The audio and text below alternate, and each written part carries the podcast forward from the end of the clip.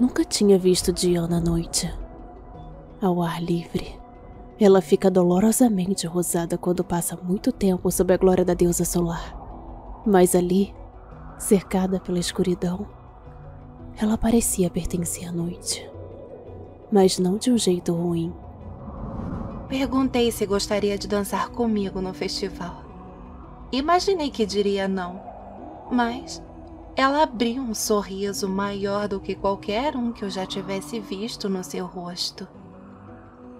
Quero desenhá-lo, mas não sei se consigo capturar o esplendor dele. Ela pegou na minha mão e. E eu nunca vou esquecer isso enquanto estiver viva. Leona me beijou. E eu beijei Leona.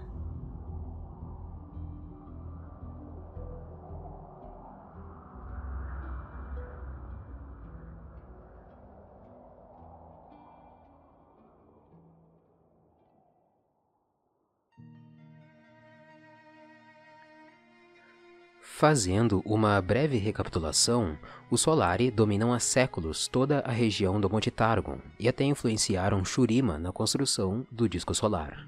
Mas a história que os targonenses conhecem não é a história completa.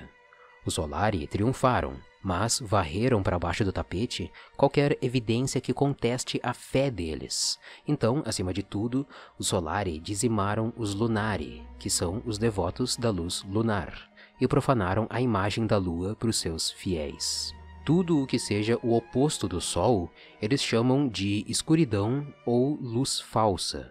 E assim como muitos religiosos da nossa cultura temem o Satanás, os Solari temem a lua, o medo deles é tão grande que quando o inverno vai se aproximando, eles reforçam a corrente de orações, porque os dias nessa estação são mais curtos, o sol é menos intenso e aparece menos tempo no dia, enquanto que a lua prevalece forte e as noites são mais longas.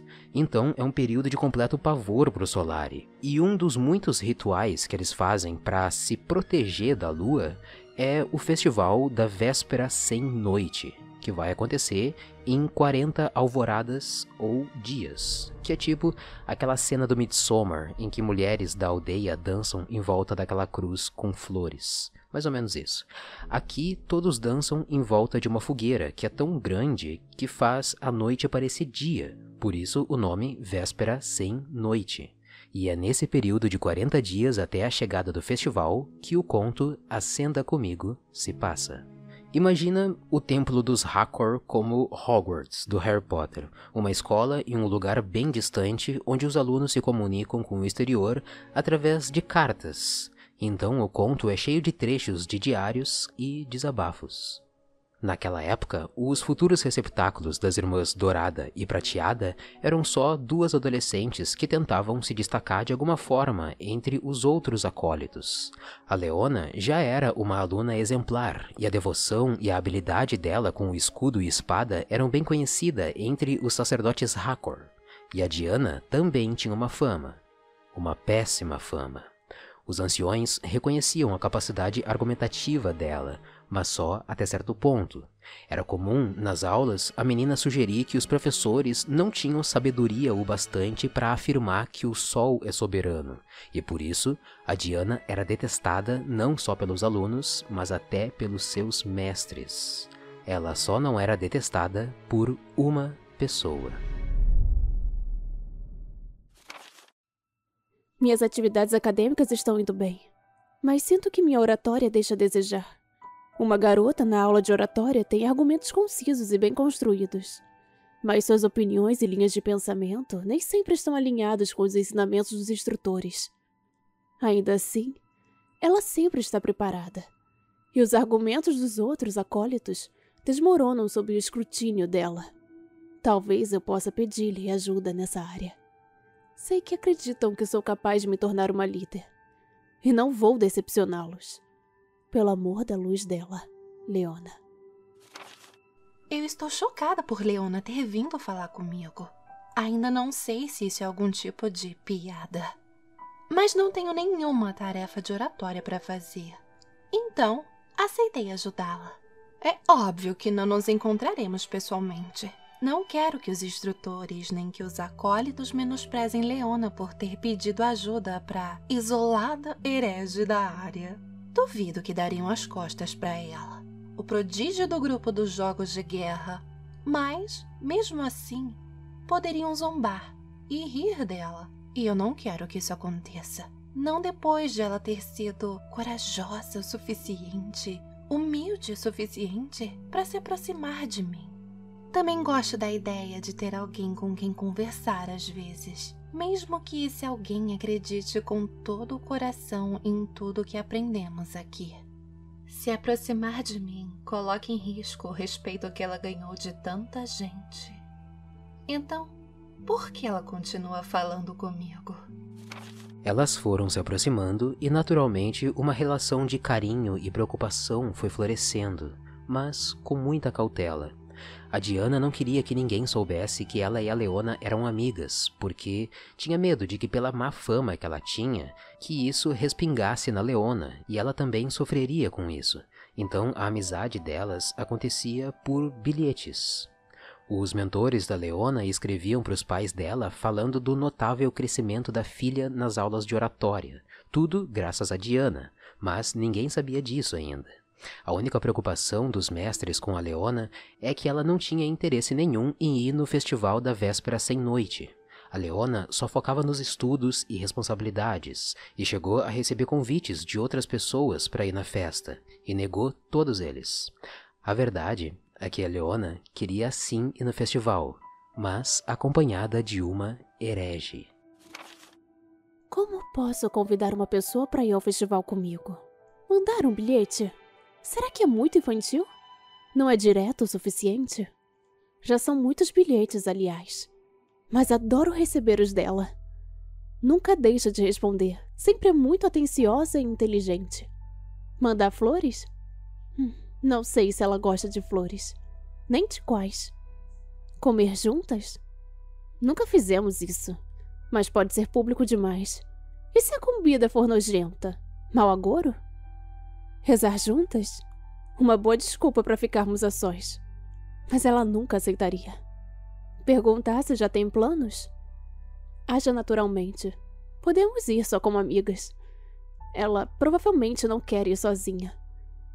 E se já tiver com quem ir, quem seria a companhia? Ai, por que isso é tão difícil?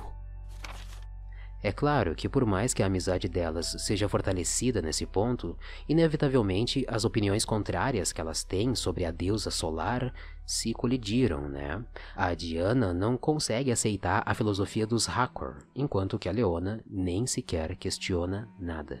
Por que a escuridão é maligna? O porquê não é importante. Nunca foi. Ela só é. Porque tenho que me aprofundar mais em algo que já é tão conhecido. Leona, se algo tão conhecido e amplamente aceito, não acha que deveria se aprofundar mais? Quem aceitou isso? Quando? Por quê? Por que tomamos a decisão coletiva de considerar algumas coisas como verdade? Um dia, esses pequenos desentendimentos tomaram uma proporção bem maior, e pela primeira vez em público elas se falaram, mas não foi muito bom. A Leona estava na aula de oratória fazendo uma apresentação e a Diana queria rebater a argumentação dela. O que para Diana parecia ser só uma conversa com opiniões diferentes, as sacerdotisas viram como uma afronta e expulsaram ela da sala. Detalhe que muito antes dessa expulsão, a Diana já recebia avisos dos mestres para ela parar de tocar em certos assuntos e ser tão inconveniente com os ensinamentos deles. Dessa vez, ela sentiu o peso de não aceitar calada e recebeu uma retaliação. Ela foi obrigada a passar três dias em pé sob o calor escaldante do sol, sem água, sem sombra e sem descanso. Tudo para que ela entenda de uma vez como é linda a luz misericordiosa da deusa solar. Uma coisa interessante que eu quero pontuar aqui nesse castigo que deram para Diana é que, historicamente, na nossa sociedade, queimavam as bruxas e hereges na fogueira, porque o fogo é purificador e limpa os pecados. E aqui no conto, a forma que os Hakor resolveram purificar a Diana é queimando ela também, mas não numa fogueira, e sim com o calor direto e mágico do sol.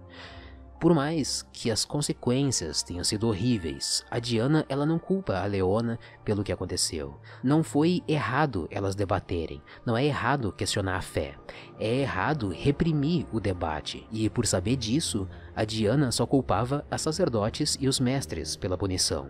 Aliás, ela gostou do debate com a Leona, porque eles só aconteciam nos bilhetes, e agora, pela primeira vez, foi uma olhando nos olhos da outra. Foram dias horríveis para Diana, passando fome, sede, isolada de qualquer contato social, sendo vista e julgada de longe pelos que passavam, sentindo a pele queimar por cada hora do dia e o pior, três dias longe da única pessoa com quem ela podia conversar. A Diana sempre se sentiu inferior a todo mundo, mas foi aqui nesse castigo que ela se viu digna de nada. Odeio todas as pessoas daqui. Não quero celebrar nada com ninguém. Não quero ver sorrisos falsos, nem ser vista por olhares festivos. Em vez de ir ao festival da véspera sem noite, vou escalar. Ir a um lugar mais alto que este. Talvez admire as estrelas e a luz da noite. Além disso, a única pessoa com a qual eu gostaria de ir nunca vai querer ser vista comigo. Não depois de uma penitência pública dessas. Provavelmente nem antes também. Mas agora tenho certeza de que não sou mais digna de nada para ela. Recusei o convite de seis pessoas diferentes. Não quero que pensem que sou reprimida. Sou divertida? Meus pais podem vir e querem que eu socialize mais. Mas sei com quem quero ir.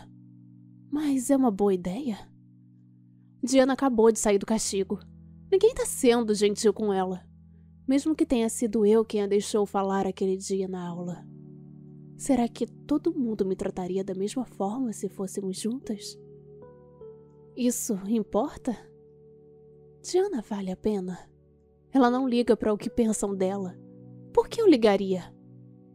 Ah, ela fica com uma expressão diferente quando acha que está certa, quando vence a discussão e reflete a luz da deusa solar nos olhos e no sorriso.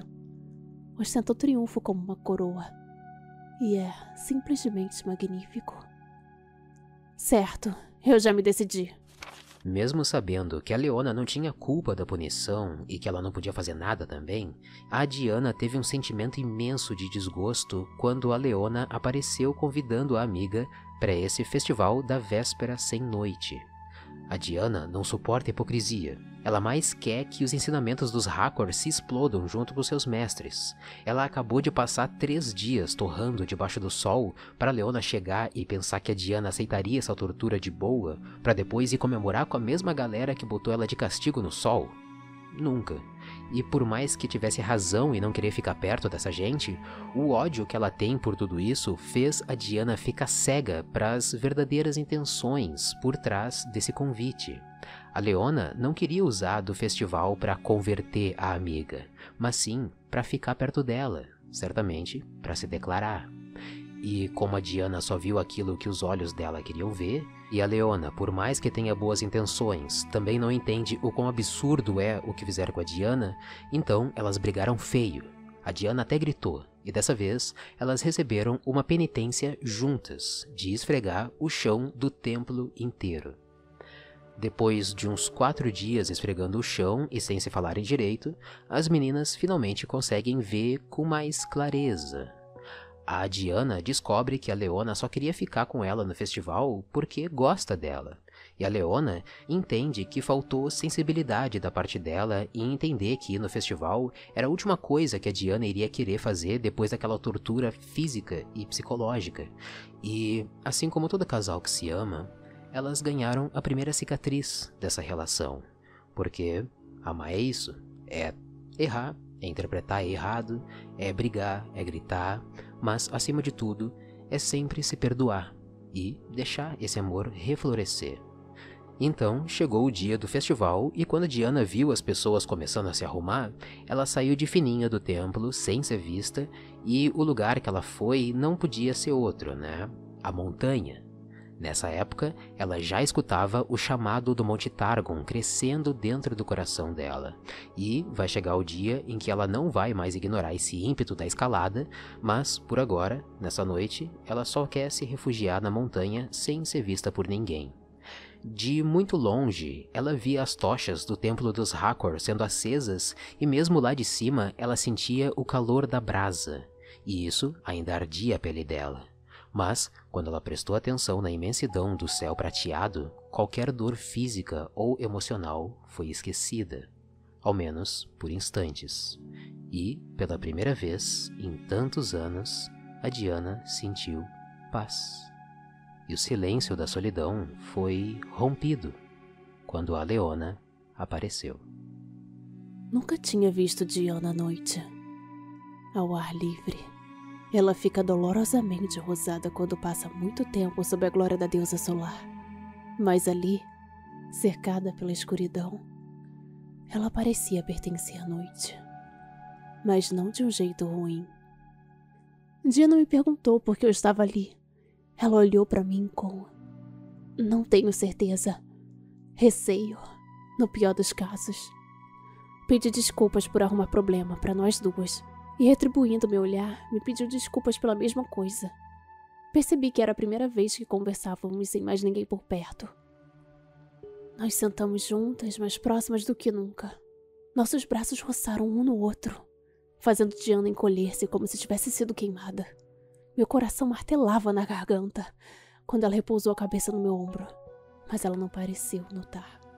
Naquele momento, ela olhou para cima, para o céu, e sorriu. Acho que nunca me senti tão feliz antes. Descansamos juntas sob a luz noturna por horas. Perdi a noção do tempo. Em algum momento, uma nuvem escureceu o céu e eu pude ver a luz das tochas refletindo nela. Ainda não queria ir ao festival, mas sabia o quanto esse tipo de coisa era importante para Leona. E ela havia ficado um bom tempo comigo sem reclamar. Então, perguntei se ela gostaria de dançar comigo lá embaixo, no festival. Imaginei que diria não, mas abri um sorriso maior do que qualquer um que eu já tivesse visto no seu rosto. Quero desenhá-lo, mas não sei se consigo capturar o esplendor dele. Pegou a minha mão e, e eu nunca vou esquecer isso enquanto estiver viva. Leona me beijou. E eu beijei Leona.